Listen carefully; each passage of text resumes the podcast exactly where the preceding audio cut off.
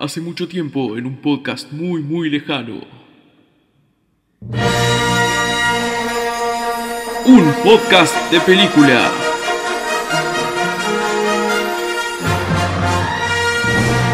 Episodio 3. La trilogía de las galaxias. Kraken Geek y el Fijón Bronzón se vuelven a unir una vez más para debatir sobre una de las sagas más exitosas del mundo. ¿Serán buenas películas? ¿Qué tan grande fue la primera trilogía de Star Wars y las que vinieron después? Las respuestas a muchas de estas preguntas son materia de debate hasta hoy en día, y tan largos como este intro que a uno lo hacen pensar. ¿Por qué tanto texto?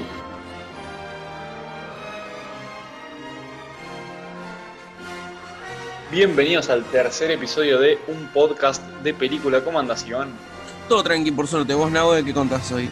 Acá andamos, contento por el, el tema que nos toca, por las películas de las que vamos a hablar hoy. Che, hoy se viene una, una trilogía increíble. Hoy se viene la trilogía original de Star Wars. Vamos a hablar de las primeras tres pelis. ¿Te gustan? ¿No te gustan? Contame un poco, a ver. Y para mí son un clásico. A ver, eh, yo eh, las vi en su momento y me volaron la cabeza, qué sé yo. Eh, aparte es un, un hito de la, de la cultura geek.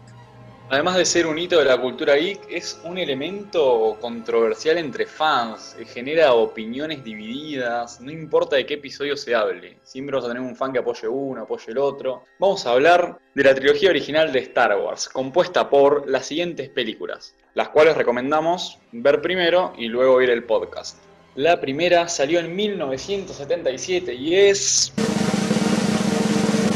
Star Wars Episodio 4, Una Nueva Esperanza. La segunda salió en 1980 y es. Star Wars Episodio 5, El Imperio contraataca. Y culminaron la trilogía en 1983 con. Star Wars Episodio 6, El Retorno del Jedi. Pero no siempre fueron episodio 4, 5 y 6. Primero lanzaron las películas solo con sus títulos. Y después se dieron cuenta que garpaba la cosa y sacaron una trilogía precuela con episodio 1, 2 y 3 del 99 al 2005. Entonces, estos episodios que lanzaron así nomás pasaron a ser el 4, 5 y 6. Que quede claro, porque si no van a decir, eh, pero ¿por qué se ven mejor las que salen los primeros episodios y los otros se ven mal? No, es por eso. Y mirá, suele haber mucho bardo con los fans generalmente porque siempre está el que te pregunta, ¿y cómo hago para ver Star Wars? Y a ver, el orden más obvio creo yo, aunque acá podemos llegar a disentir, ¿eh? es en el orden de salida. O sea, claramente, no sé qué pensarás vos. Bueno, a ver, el orden de salida es el ideal por el tema de los spoilers, las cosas que te vas enterando, pero creo que no está mal, eh, bueno, el orden cronológico para después de que la viste por primera vez, el orden cronológico es el que vas a aplicar, va, es el que aplico yo.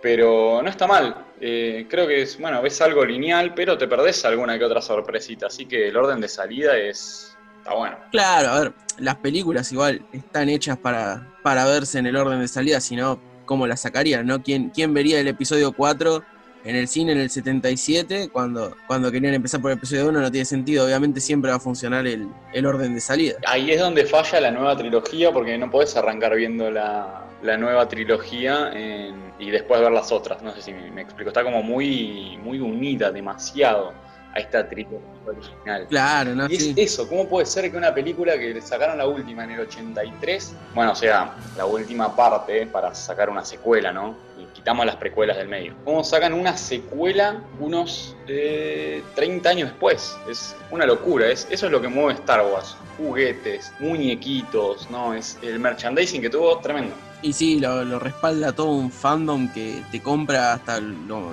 lo más chiquitito de la saga, olvidate. Bueno, vamos a arrancar con el episodio 4, Una Nueva Esperanza, titulado originalmente como A New Hope. Disculpen mi, mi mal inglés. Bueno, ¿qué tenemos en el episodio 4? Vamos a arrancar hablando de la historia. Contanos un poco de qué trata el episodio 4. Bueno, básicamente el episodio 4 trata sobre este chico llamado Luke, que es un granjero y vive con sus tíos. Eh, en un desierto, en un planeta que desconocemos, obviamente no, un planeta en el espacio, que está destinado a hacer esta aventura épica que se entremezcla con la historia de la princesa Leia, que es una princesa de un ejército rebelde, que está perseguida por el malvado antagonista de la saga, que sería Darth Vader. Y básicamente es eso, es una, es una aventura de ciencia ficción eh, que involucra, bueno, todos los elementos que conlleva, ¿no?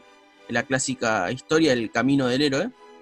Y bueno, vamos a ir viendo que, que se va como, como de a poco se va transformando en, un icono, ¿no? Esta película. Bueno, con leves referencias, no sé si tan leves al nazismo, Star Wars en el 77 impone algo distinto. Lo que hablábamos el otro día Tarantino lo hace Star Wars. No sé si tan distinto porque ya venía Star Trek, bueno, de parecido lo que tienen, además del estar adelante, es que son, son espaciales, no, no es algo tan, tan visto. De ahí en adelante sacaron más cosas con extraterrestres, con viaje, que esto, que aquello. No quiero quedar básico diciéndolo, pero puede ser que tenga una leve inspiración en Star Trek, que también es una serie tremenda, tiene infinidad de temporadas, es imposible verla toda. Y en su momento tuvo, a ver, Star Trek tiene un fandom gigante también, pero claramente es un fandom que no, no es tan fácil de, de, meterse uno, ¿no?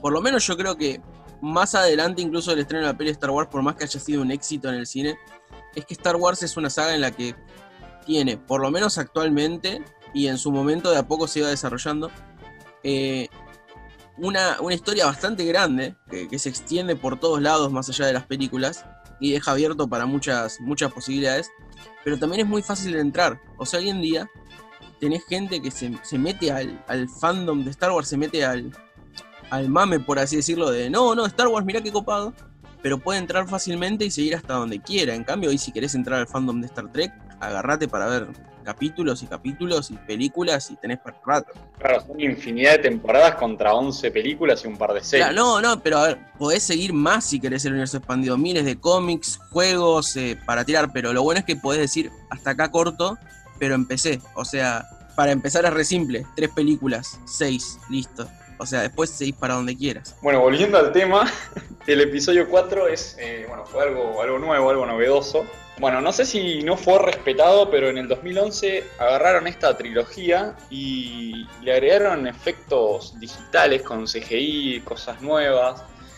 Y sufrió algunos cambios que, bueno, para mí son buenos. Le agregaron un par de bichos, pusieron un par de rocas, algo todo con, con animación. Para mí eh, embelleció la cosa, bueno, quedaba medio como medio rari porque todos los efectos eran prácticos. No, sí, obvio, a ver, siempre, siempre está el chiste de, lo sobrecargado que a muchos les pareció capaz los efectos de, las películas, las remasterizaciones, por así decirlo. De hecho, bueno, ahora cuando lleguemos al episodio 6 vamos a hablar un poco de qué pasó ahí también, hubo medio mano. Pero básicamente yo, yo por lo menos creo en mi opinión que por más que a muchos fanáticos elitistas les parezca un pecado, está bien, porque hoy en día, a ver, la peli es del 77, no, no vamos a fingir con que los efectos eran increíbles. En la época eran increíbles, eso no, hay duda, eran alucinantes. De hecho, hay muchos efectos que no están retocados y hoy en día se ven como si, si fueran actuales. Pero ya estamos en 2020 y bueno, fue en 2011. ¿Cuántos años son ya?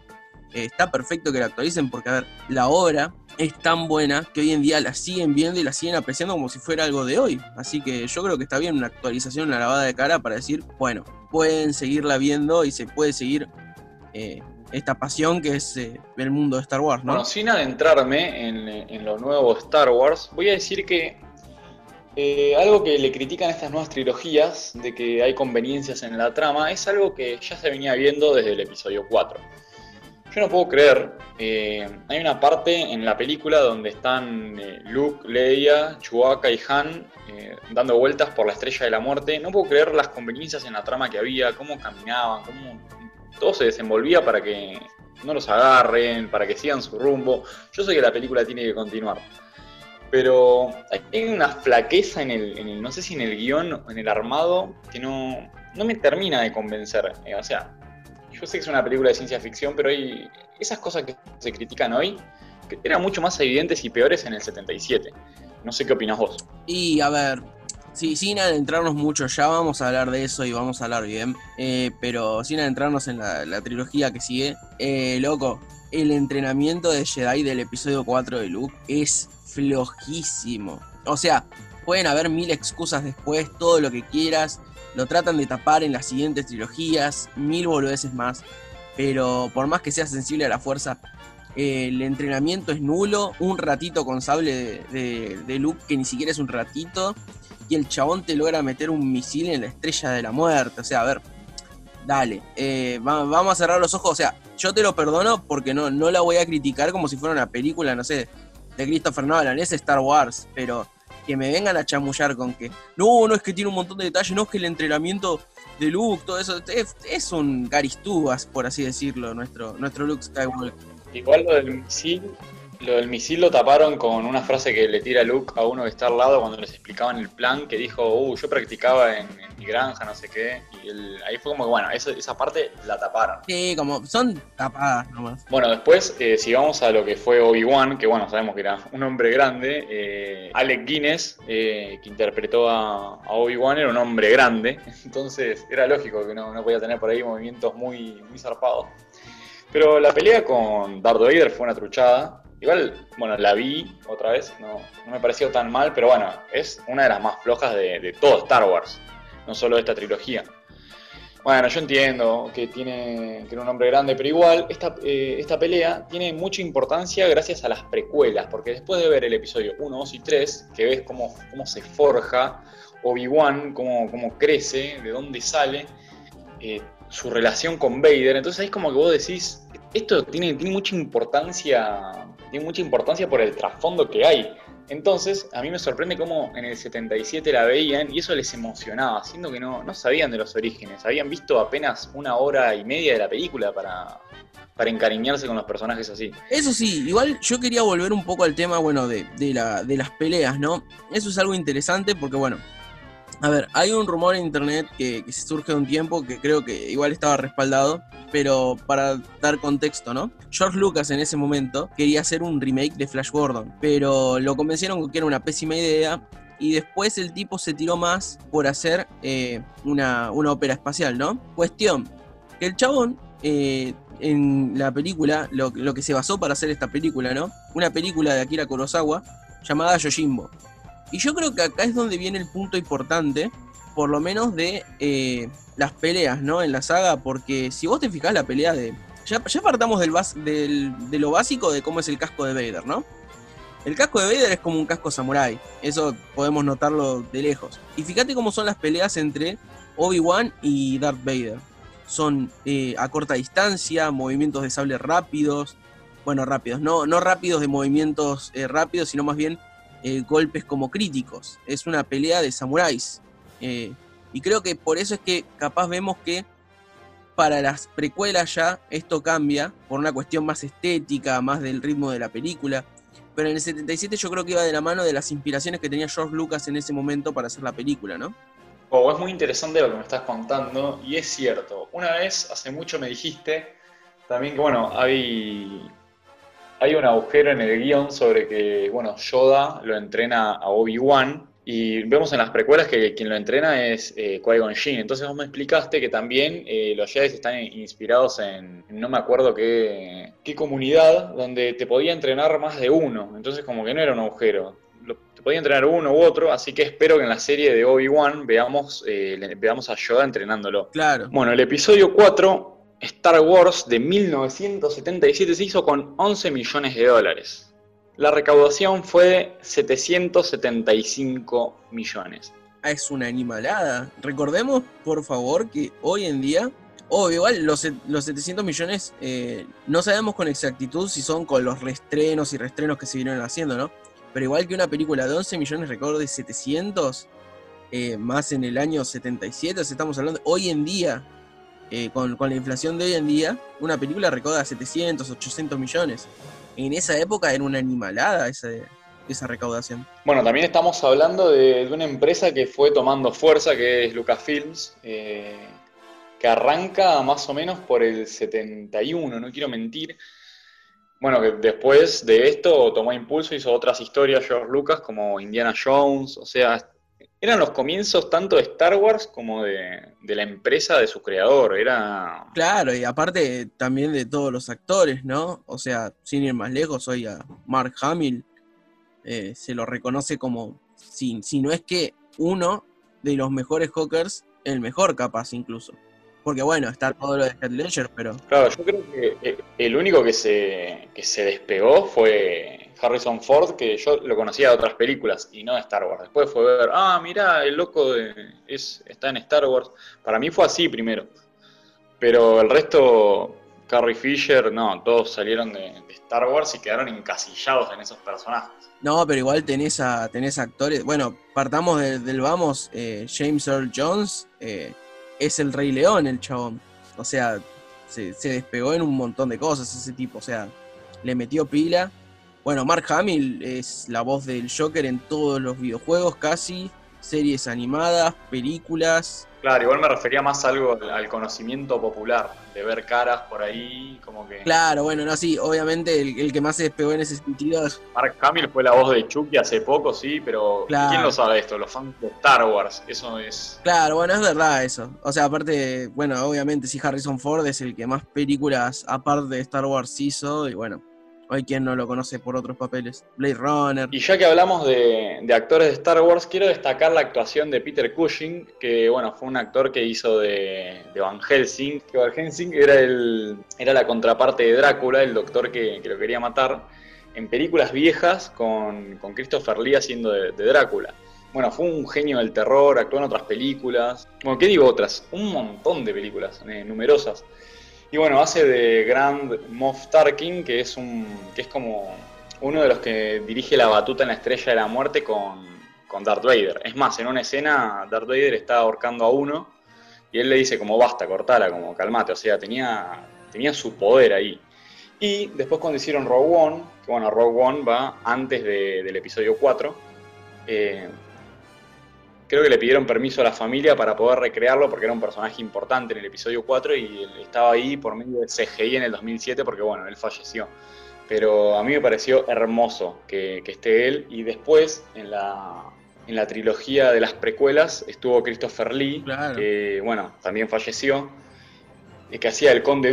Sí, sí. Bueno, voy, voy a decirlo ahora, no, no me lo guardo para el próximo episodio, pero lo de Conde es una referencia porque él hacía el Conde Drácula junto con Peter Cushing en, en esas películas. Así que me pareció un hermoso guiño de George Lucas para con estos dos monstruos del terror. ¿Viste? No la tenías esa. Sí, muy bueno, ¿eh? No, no la tenía, la verdad. bast- Bastante loco. Mirá, yo, yo te- lo- por lo que más lo conozco a Peter Cushing, o la- el primer recuerdo que tengo de él, es eh, Doctor Who, para, para el que conozca la serie. El, bueno, Doctor Who es un tipo que va teniendo como encarnaciones, ¿no? Se, va transformando en diferentes personas. Y sacaron una película muy bizarra para la gente que no conocía la serie, porque es tan larga como Star Trek, eh, si no es que más, de hecho. Y Peter Cushing hace del doctor justamente, del personaje principal, y es una película bizarrísima con ese actor. Y nada, después me sorprendió verlo en Star Wars de chico, me acuerdo. Es un animal. Tengo el recuerdo de estar viendo Star Wars con mi abuelo y que me diga, ese es Peter Cushing. Y yo, como que, bueno, mi abuelo no, no- de Star Wars no tenía conocimiento y que me diga eso fue como, wow, wow. Y bueno, saltando del episodio 4 al 5, vamos a, a dar un pequeño brinco. Quiero hablar, eh, bueno, de un personaje en particular, pero primero vamos a ver cómo va la cosa. Contame la intro del episodio 5, de qué trata esta vez. Y bueno, básicamente después del final del, episodio 4 nos encontramos con la Alianza Rebelde, ¿no? Que ahora le toca tratar de refugiarse y armar sus tropas para poder eh, destruir lo que queda de- del imperio, que bueno, ahora el imperio viene a cazarlos básicamente y es más o menos ver el desarrollo ¿no? del camino de Luke para convertirse en un Jedi tras la muerte de Obi-Wan. Y bueno, y tiene que buscar a este personaje que seguro ahora nos vas a hablar un poco más, como ya me habías comentado, que es el maestro Yoda. Y también eh, en eso hay, bueno, eh, un desarrollo entre Han Solo, que ahora nos acompaña, eh, y Leia. Bueno, el episodio 5 tiene el, el curioso personaje de Yoda, que, bueno, vemos como una versión senil del, del crack que se vio después en el episodio 4. Vemos un, un anciano que está medio perdido, es, eh, nos hace reír un poco, es medio patético. Bueno, ya la marioneta es bizarrísima, pero es un tipo muy sabio, vivió unos 900 años. Es... ¿Qué opinión tenés de, de Yoda en este episodio? A ver, eh, sé que el personaje Yoda es un personaje que cambia a través de los episodios, ¿no? Y bastante, pero eh, partamos que Bueno, acá. Tanto física como. como. Mentalmente. Claro, no. A ver, acá, acá es donde viene una de las cosas que, bueno, después vamos a recalcar en otros episodios, ¿no? Pero es el cambio de la fuerza en sí, ¿no? Ahora Luke puede casi mover un sable. Perdón. Ahora Luke puede mover un sable láser con, con la fuerza, básicamente. Y esto es algo que antes la fuerza no lo hacía. Esto, esto es solo una, un- una remarcada para los fans que dicen, oh, ¿por qué en los nuevos episodios este personaje puede hacer esto con la fuerza? O sea, sí, la fuerza fue cambiando siempre. O sea, a cada capítulo que va avanzando de la saga, la fuerza tiene nuevos poderes que nadie sabía o que nadie usaba. A ver, eh, Obi-Wan, ¿por qué no usó la fuerza de mover objetos en... ¿Usó la fuerza de mover objetos en el episodio 4? Bueno, en un momento para distraer un par de soldados, hace como que algo se mueva, hace un, provoca un ruido al otro extremo de donde él está, o sea, unos metros. Así que te diría que sí, es sutil. Pero bueno, las nuevas trilogías exageran todo lo visto antes.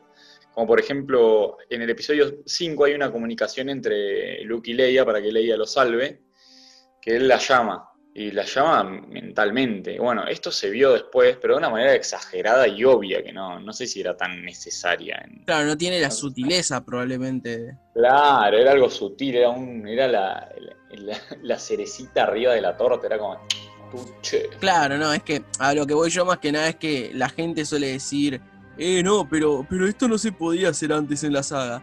Y onda, generalmente son eh, maximizaciones de lo que uno ya vio, o bueno, también elementos nuevos, porque igual fueron agregando poderes antes que, que la fuerza no tenía, o definiciones que, que no tenían la misma fuerza. Bueno, igual otra referencia también que puedo hacer, por ejemplo, en la que la fuerza fue cambiando, son los fantasmas de la fuerza, ¿no? De, de los personajes como Obi-Wan. Y con Yoda nos encontramos con un personaje que no sé si es algo cliché del momento, pero sí se fue viendo mucho después, por lo menos cosas como, como en Karate Kid. Mira, el, ejemplo de Karate Kid es perfecto. Yoda es un Miyagi. ¿Y por qué? Porque Miyagi te hacía, te hacía pintar la cerca, te hacía lustrar el auto, y vos decías, ¿para qué? Y ahí es donde el tipo eh, te mostraba cómo era que te enseñaba. Y bueno, no es literalmente lo que hace Yoda, pero lo que voy yo es, Yoda es ese maestro que no te enseña literalmente, sino que te enseña en su manera loca de enseñarte y de mostrarte las cosas, con esos dichos, esa forma de hablar, esas reflexiones que hace Yoda, para poder enseñarle a Luke qué es la fuerza y cómo percibirla. Porque bueno, la fuerza es algo mucho más complejo que solo un poder, para por lo menos en ese momento la saga de Star Wars. Bueno, por un lado tenemos a Yoda y algo que, pasa en este episodio eh, es la introducción del emperador, el gran villano de Star Wars en el episodio que sigue, que ya vamos a hablar de eso, y bueno, en la nueva trilogía, o sea, bueno, en la de las precuelas también. Pero estamos teniendo la introducción, un momento culmine de Star Wars que también es por medio de una videollamada con, Zoom que están teniendo Vader y, y Palpatine y el emperador que es donde entra este personaje, a mí me parece un personaje genial. En esta pasa completamente desapercibido, que fue algo así lo que quisieron hacer con Snoke, pero también eh, exagerar, eh, exagerar la, sutileza fue lo que llevó todo al, al, al declive. Pero Y es que sí, la figura del emperador es algo muy, muy potente, se impone en la película y es como que sabes que hay algo más y hay toda una mano maestra, ¿no? Y bueno, Darth Vader eh, con el emperador hacen un dúo que hasta hoy en día es súper recordado y sigue estando latente en todos, que es, es un golazo. Y también tenemos en el episodio 5 el desarrollo del personaje de Solo, que creo que es el más favorecido, el, que más se muestra. Bueno, sabemos que, que Luke es el hijo de, de Vader, no es poca cosa, pero uno de los más favorecidos es eh, es Han, que bueno, mostramos, vemos su, relación con Leia, eso se, se va abriendo, su amistad con Lando, eh, un poco nos cuentan del, del halcón milenario, se, se abre el abanico de ese personaje que bueno, Después queda bien retratado en solo. A mí me gustó y creo que solo parte mucho del episodio 5. Yo creo que ahí vamos a tener varias discrepancias, pero bueno, ya, ya va a venir para eso. Sí, concuerdo mucho con que los personajes son icónicos. Eh, me encanta cómo remarcan mucho la personalidad de, de Han Solo, ¿no? Porque, a ver, Han Solo eh, no es... Es cliché igual. Es cliché, es un cazarrecompensas así, medio, Sí, y- medio arrogante. Claro, sí, no, pero no, no es el, el típico bueno de, de la saga, sino que si bien esto ya se vio en varias cosas como, como los western, ¿no? Probablemente, pero está, está muy bueno poder ver cómo el personaje, ni siquiera para su interés amoroso, cambia de personalidad y se vuelve el típico eh, buenito de la película que rescata a la princesa, sino que justamente de las frases más icónicas que tiene, ¿no? El famoso de Leia de Te amo y Harrison Ford, que ya lo sé, es buenísima esa línea. ¿Qué momento ese? Eh, que fue cuando prueban con, con Han Solo como, bueno, Darth Vader quería congelar a, Luke en carbonita y prueba la máquina con, con Solo para ver si, si, lo mataba. Y bueno, me parece un momentazo de la serie, eh, también una gran eh, variedad de colores, muy buena diversidad. Claro. Tenemos por un lado a Chewbacca con Citripio atrás, colgado, todo desmantelado. Me parece una linda escena. Bueno, después se viene la, más conocida de todas, que es la de Soy tu padre. Y después el, el final, completamente unido al comienzo del episodio 6. Termina una, empieza la otra. Algo para destacar. ¿Por qué? Porque entre el episodio 4 y 5 pasaron un par de años, pero como que no pasó nada en esos, en esos dos años. ¿no? no pasaron cosas interesantes más que lo que se cuenta, que, la rebelión armó su que armó su base en ese planeta nevado. Después creo que no cuentan más nada. No, claro. Y es que para mí ya habrán eh, empezado el episodio 5 con la idea de cerrarlo en el 6, o sea, directamente lo querían hacer trilogía. Calculo que, como decís vos, del tanto tiempo que pasó, habrán tenido la duda de si seguirlo o no en su momento y después concretaron la idea de terminarlo en una trilogía al toque. Bueno, hay un personaje que, bueno, no se desarrolla mucho porque lo atractivo es el misterio, es Boba Fett. Bueno, en el episodio 5 lo vemos, en el episodio 6 no sé si se desarrolla, pero lo, vemos un poco más, como que garpó, era un, personaje copado. Y, y ya saltando al episodio 6, bueno, contanos cómo arranca, cómo cómo terminó, qué nos dejó el episodio 5 cómo, para llegar al episodio 6. Y bueno, básicamente saltamos al episodio 6 con Lando proponiendo ir a buscar a, Han Solo, ¿no? Y Luke Skywalker, bueno, regresa a Tatooine eh, para intentar rescatar a su amigo de Java de Hot, ¿no? Este, este mafioso, por así decirlo, intergaláctico. Y ahí es donde son interceptados por el Imperio. Tengo dos datos para tirar de, de lo que acabas de decir. La primera, en el final del episodio 5 le cortan la mano a Luke. Esto es algo que, bueno, se tomó referencia en, para otras películas y lo tomaron en todo el MCU. ¿Cómo el MCU? Si las vieron, habrán notado que en todas las películas le cortan la mano a un personaje. No importa cuál, le cortan un brazo a un personaje. Esto es una referencia al episodio 5. Una vuelta fui al cine con, con unos conocidos y les dije, van a ver que le van a cortar la mano a alguno. Y cuando pasó eso, todos me miraron. Y fue como, como, como wow. Y, bueno, pero les había explicado previamente que era por este guiño Star Wars. Bueno, y el otro era que vemos a, también a Java de Hot de vuelta, lo vimos por última vez en el episodio 4, pero hay una curiosidad. Eh, Java de Hot, cuando lanzaron el episodio 4, era un hombre, después lo, bueno, por medio de, de CGI, lo hicieron el monstruo verde asqueroso, pegajoso que es ahora. Pero bueno, antes era un hombre, un pequeño, detalle, una pavada. Y bueno, igual eh, algo que, hay que notar de esta película claramente es que si bien el presupuesto aumentó a diferencia de las demás, eh, no fue la mejor recibida de las tres en su momento. Por cierto, no, no mencionamos el presupuesto del anterior, ¿cuánto era? Tuvo un presupuesto de 18 millones de dólares. Claro, y bueno, y el episodio ese recaudó 500, casi eh, diría 550 millones de dólares para redondear. ¿Y el sexto cuánto tuvo, Nahue? Y el sexto episodio tuvo 32,5 millones de dólares. Claro, y tuvo una recaudación más baja, pero el tema es... Bueno, algo que no hablamos del episodio 5 con el tema del presupuesto fue que también hubo un montón de inconvenientes para hacerla. No sé si habrá habido los mismos inconvenientes para el episodio 6 ahí uno podría justificar. Claro, el, el accidente de Mark Hamill, que bueno, ¿por qué arrancan en el, episodio 5 en la nieve? Con ese monstruo destrozándole la cara para justificar las cicatrices que tuvo en un accidente automovilístico Mark Hamill, el Luke Skywalker. Claro, y a eso también tenemos que sumarle que en el episodio 5 estuvo el bardo de que tuvieron que meterle pilas inconvenientes con el estudio porque al mismo tiempo lo estaba ocupando Stanley Kubrick cuando se incendiaron los estudios en los que él trabajaba, también tuvo un bardo y tuvo que ir a grabar al mismo estudio donde grababa Star Wars. Y bueno, ya sabemos, ya después vamos a hablar de Kubrick, ¿no? Pero Kubrick no es un tipo fácil de manejar ni tampoco muy paciente, así que me imagino los contratiempos de esa película. Es justificable que haya sido un poquito más complicada, aunque es considerada por los fans como casi diría la mejor de todas las de Star Wars. Pero en el sexto tenemos el bardo de que eh, recaudó mucho menos, fue menos vista. Y bueno, hay un montón de contras en esta película que la gente opina, por lo menos no en mi caso. Y vos me dirás ahora qué onda en el episodio 6. tiene sus cosas. Para mí, eh, bueno, vamos a empezar por las cositas lindas que también están al inicio, que el palacio de, de Java de Hot me, parece una, belleza. La diversidad de especies que hay, el, baile, bueno, después con el, agregado para mí fue un, fue un, plus bueno, lo de la remasterización, el añadido digital. Eh, bueno, metieron más bichos, está Salacios, ese bicho que se ríe, que se cuelga.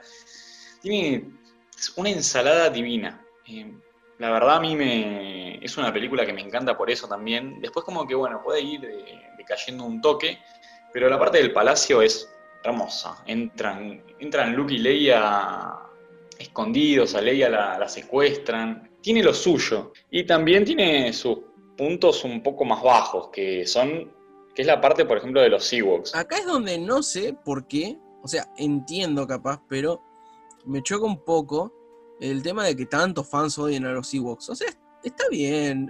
no, no es la mejor forma de terminar una película, ¿no? Por el tema de que, bueno, eran soldados del imperio, como pueden ser derrotados por Ewoks, pero esta saga venía ya apuntando para ese tipo de cosas. O sea, es una aventura, digamos, ATP, ¿no? Eh, no, no es tan, tan, no, no, acá tiene que haber sangre, una batalla demasiado épica. De hecho, hubo una batalla muy épica que es la final, y bueno, y lo de los Ewoks, la unidad de, los pueblos, todo eso para mí, para mí es zafa. No, no te voy a decir que es lo mejor del mundo, pero el heiteo masivo que tienen los Ewoks me parece injustificable. Te creo para gente como Jar Jar Binks, todo justificado, pero para los Ewoks, no sé. Eso te iba a decir. A mí no me cae mal Jar Jar Binks. Es un personaje que está ahí ya. Creo que por ahí tuvo demasiada importancia en el episodio 1, demasiadas partes, pero no me parece un, un personaje para aborrecer como, como lo hacen.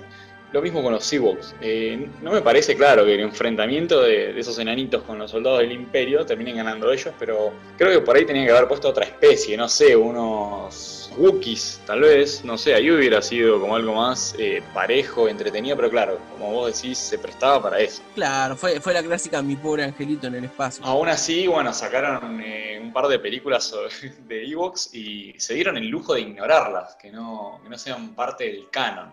Bueno, otra cosa que tenemos, eh, medio cliché, es eh, la conveniencia de que Citripio sea un, visto como un dios por estos Ewoks sin querer. Eh, bueno, Luke lo levanta como si fuera un. como si fuera un dios, lo hace levitar con la fuerza. Bueno, ahí, está, ¿ves? En, en, esta trilogía ya se vio lo de mover objetos. Bueno, entonces lo, lo veneran, le hacen caso, lo sueltan, porque bueno, los Ewoks primero los habían secuestrado. E-, esto es una conveniencia, es algo que, queda bonito y después por ahí se vio lo de que vaya un, un, ajeno a una tribu y quede como líder. Pasó en Piratas del Caribe, que en la segunda Johnny Depp queda a cargo de todos los, bueno, el pirata Jack Sparrow, de toda esa tribu enorme. O sea, ha pasado, se, ve hasta hoy.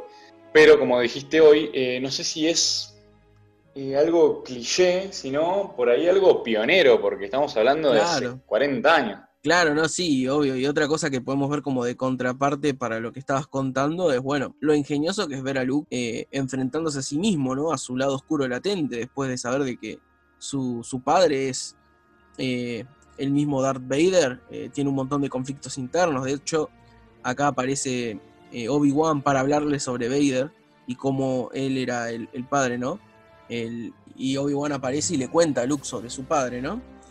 sobre cómo él antes era un Jedi pero cómo eh, él toma el concepto de la muerte de su padre, cuando, cuando él le había hecho, dicho esto en el, episodio 4, eh, lo toma como muerto en el sentido que ya pasó al lado oscuro y ya dejó de ser ese Jedi que él había entrenado eh, y pasó a ser Darth Vader, que es una persona completamente distinta, metida en la fuerza, pero metida en, en, el lado oscuro de la fuerza, ¿no? Pero acá es donde llega esto que está muy, muy genial, que es Luke en vez de ir y matar a Darth Vader como todos los maestros se lo aconsejan, porque es la única manera, supuestamente al entrar uno en el lado oscuro no tiene retorno, él cree que la mejor idea es ir a hablarlo y convencerlo porque cree que todo el mundo tiene la chance de redimirse, por eso justamente es el retorno del Jedi, ¿no? Bueno, le quisieron poner la venganza del Jedi, pero pensaron que iba a ser muy impactante para ese momento, estamos hablando del 83 y sí, a mí me, encanta cómo quitan lo convencional que es eh, a los golpes y van y charlan. Uno quiere convencer al otro, es como algo más, es más sutil. y bueno, como última instancia los golpes que terminan, terminan sucediendo. Bueno, eh, lo que pasa también entre su conflicto, o sea, de Luke con Luke, eh, lo vemos en el episodio 5, en la cueva cuando lo entrena Yoda, que bueno, se mete en una, en una cueva donde decapita a Vader y de pronto explota el casco y Luke se ve a sí mismo dentro de la cabeza de Vader, o sea, como que él era Vader. Ahí es donde juega el conflicto interno y después quisieron replicar eso en el, episodio 8 con, con, Rey entrando a esa, esa, caverna. Me parece un buen guiño, pero sigue siendo un, remake. Hay algo que me gustó mucho de Vader, que bueno, esto aplica en general a, a todas, no solo al episodio 6, es que él es el más capo de todos, él es el que dirige.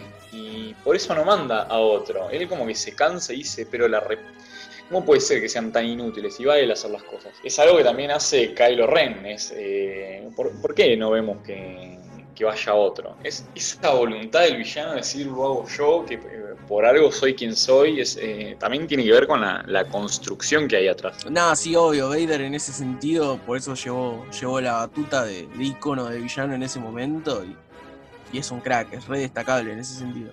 Aparte, bueno, tenemos eso, eso genial del final del episodio 6, que justamente es como el personaje se redime. Logra fortalecer su voluntad y dejar de estar en el lado oscuro para ayudarlo a Luke eh, y matando al emperador, ¿no? Que bueno, después es discutible si está o no vivo el de emperador o lo que sea, bueno, eso es todo un bardo larguísimo, pero... Eso ya es otra cosa. Claro, ya nos vamos por las ramas. Eh, el universo expandido de, los podcasts de Frank Geek y Fijón. Y básicamente eso le, da el toque al personaje, ¿no? Que para colmo tiene este final bastante interesante, que es que muere, por más que se haya redimido y haya hecho lo correcto, no termina teniendo el clásico final feliz, por así decirlo. ¿O sí? Bueno, para ir cerrando, vamos a hablar de la escena final final de esta trilogía, que es la cremación de Vader. Y a un costadito vemos a Obi-Wan, a Yoda y a Darth Vader como, esos fantasmas azules de, Star Wars, que bueno, una vez que se hacen uno con la fuerza, que desaparecen, pueden seguir estando, se los puede seguir viendo, pero eh, bueno, solo los Jedi. Pero están ahí. Eh, con eso cierra el, episodio 6. Eh, también acá jugaron un poco con el tema de, la, de los efectos, que bueno, agregaron ciudades festejando, que antes no estaban, y que cambiaron al actor. Estaba este Hayden. Hayden Pizarro, eh, sí, Hayden. Hayden, vamos a decirle Hayden. Hayden. Estaba Hayden, eh, bueno, que es el, el, nuevo Darth Vader, o sea, el, eh, Anakin en, el episodio 1, 2 y 3, las precuelas. Y lo pusieron a él, como para que quede algo más prolijito. Porque ¿quién es el otro señor? Van a decir las nuevas generaciones. Claro, yo, yo creo que hay, hay, un mini debate latiente, ¿no? Porque es como, ¿qué conviene? ¿Conviene a Hayden? Porque seamos sinceros, si la ves en el orden de salida, tanto Hayden como al, actor que hace de Darth Vader, no los conoces. Queda un, capaz un toquecito más copado si viste primero las precuelas, capaz, pero no sé. Y en el original, bueno, estaba el actor eh, de Darth Vader. Por cierto, dato de colores que, bueno, en la escena final, eh, cuando vemos la cara de Vader así como al actor, eh, no es James Earl Jones, sino que, bueno, es el actor que personifica físicamente a Darth Vader, ¿no? Recordemos que el personaje de Darth Vader necesita necesita un físico imponente, ¿no? Es un tipo grande y James Earl Jones no es precisamente el tipo de villano intergaláctico, sino que porta esa voz que es lo que le faltaba al personaje. Bueno, la realidad es distinta y la voz la tiene un actor y el físico lo tiene otro, así que tuvieron que jugar un poco con eso. Bueno, el actor que, vemos interpretar a, Vader en lo físico durante toda la trilogía fue, fue David Prowse, pero a la hora de ponerle una cara, fue eh, la cara de Sebastián Shaw la que vimos y también es la que, la que está como, como fantasmita a la izquierda de Yoda. Claro. Y bueno, está el famoso debate si qué, qué escena poner, qué fantasmitas, qué no, y bueno, ese es un lío. Bueno, ya está. Hayden quedó mejor y listo. Quedó más prolijo. claro. Bueno, también lo, lo otro que cambió en esa escena fue la música. Que en mi parte, lo de la música siento que es un golazo porque si bien eh, teníamos como una especie de, música onda... De hecho, la, voy a poner un toque ahí para que le un segundito al menos.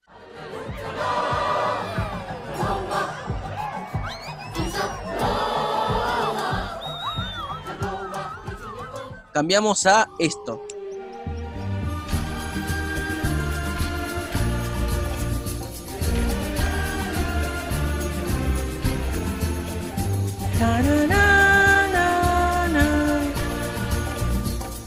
Yo creo que eso es mucho más agradable porque por lo menos representa un poco más el ámbito en el que están. Y bueno, varios de esos toques se hicieron en la película yo creo que quedan bastante bien. Sí, eh, concuerdo con vos. La- las modificaciones fueron para bien. Así que estoy a favor de, la- de las modificaciones. Bueno, para el próximo programa vamos a tener otra trilogía, pero no de Star Wars. Eh, tenemos una algo peculiar sobre superhéroes disimulados. Vamos con la trilogía de El Protegido, Fragmentado y Glass. Así que tienen tarea para casa. Eh, bueno, no pueden salir a ningún lado, así que vean las tres películas. Recomendadísimas y bueno, seguramente vamos a tener nuestros pros y contras, ¿no? Y ahí va a ser un poquito más discutido. Dentro de poco probablemente continuemos también el de Star Wars para, bueno, hablar de, las más polémicas, ¿no? Que son la- las precuelas y las secuelas. Eh, y bueno, y después también sigue, toca retomar lo, lo de Tarantino un poco a futuro. Y bueno, muchas gracias Nave por invitarme en otro podcast más. No, muchas gracias a vos por participar. Y bueno, para seguirlo en Instagram ya saben, pueden seguir al gran Fracangeek. Y para seguirlo al Figón Morrozón lo pueden hacer en Instagram y en YouTube también. Cualquier cosa, si la están viendo en YouTube, los links están abajo. Bueno, eh, gracias por llegar hasta el final y nos vemos en el próximo episodio. Estuvo bueno, ¿no? Sí, la verdad que sí. Che, boludo, tengo una duda. ¿Quién, quién fue el primero en disparar para vos en, en el bar? ¿Cuándo? ¿En el episodio 4? Claro, sí, Grido cuando, cuando le dispara a Han Solo. Viste que están como 50 versiones de eso. Mira, me voy a quedar con la última, con la que editó Disney, eh, es la que está en- ahora en, en Disney Plus. que los dos disparan al mismo tiempo. Porque si no queda malo Han. Mirá vos, che, no, para mí siempre el primero en disparar va a ser Han Solo.